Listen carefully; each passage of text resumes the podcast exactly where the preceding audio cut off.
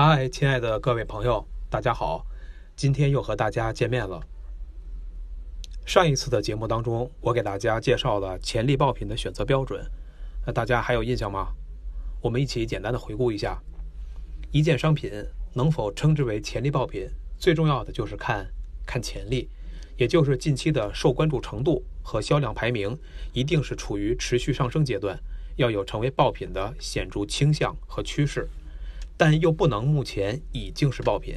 具体来说，应该具有上架时间短、评论数少、评分星级高、BSR 排名在五千到两万之间、曲线的斜率有渐增的趋势，同时商体的商品的变体数少、卖家数量少以及没有跟卖行为这些特征。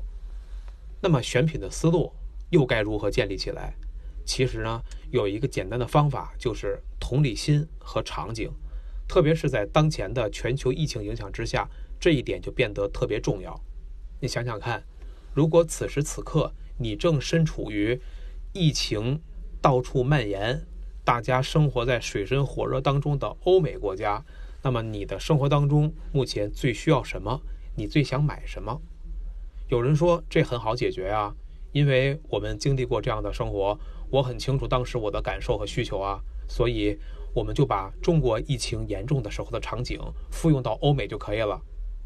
这话说的没错，但其实呢，也只说对了一半儿，因为欧美人士的生活方式、居住环境、消费习惯，跟我们中国人还是有很大的差异的，而且季节的差异也会体现在消费需求上。那下面呢，我们来看看这件推荐的上榜潜力爆品。是否在选择的时候用到了同理心和场景的思路？今天推荐的潜力爆品是一种巨大的积木玩具，叫做青岛塔游戏。这种套装呢，一共包括五十四块大型的积木，还有一个骰子和一个包装的拉链袋，它能搭成一个最少一点二米高的高塔。这种堆叠积木的青岛塔游戏。能给我们带来一种挑战的紧张和刺激。那具体是怎么玩的呢？我研究了一下哈，大概就是把这五十四块积木要一个摞一个的紧密的搭成一座高塔，方方正正的。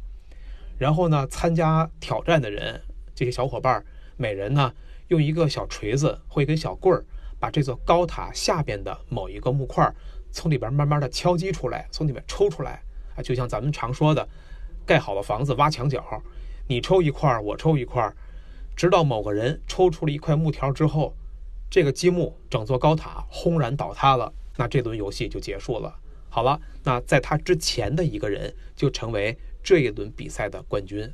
好，听起来这个游戏就挺刺激的，而且我感觉呀，难度应该是比较高的。这个积木呢，都是用手工精选的优质松木制成的，表面没有裂缝，用起来呢很耐久。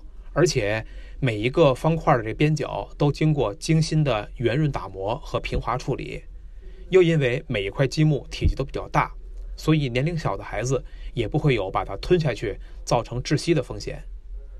另外还有一个骰子，你们可以来自定义游戏规则，就增加了游戏的复杂程度和趣味性。所以这个青岛塔游戏其实是跨越年龄段的一个最佳的家庭活动，父母和孩子。可以一起呢，来享受茶余饭后的后院乐趣，可以享受蓝天白云下非常难得的一段时光。当然了，这个封闭期过后，恢复了以往的自由身，到公园森林里去徒步，到湖边山野去野炊，你也可以在车上带上这套玩具。附赠的拉链便携箱，可以把所有的积木全部都整齐的收纳进去，非常方便。而且啊。我还想到了一个妙招，如果在野外宿营的时候，你们正在进行烧烤，燃料用完了，你可以把它烧掉，进行烧烤或者取暖来用啊。当然了，这个肯定不是设计的初衷了。这款玩具套装呢，是在十二月中旬的时候上架的。从三月初疫情严重化以来，BSR 排名的曲线迅速上升，哇，真的是太巧了。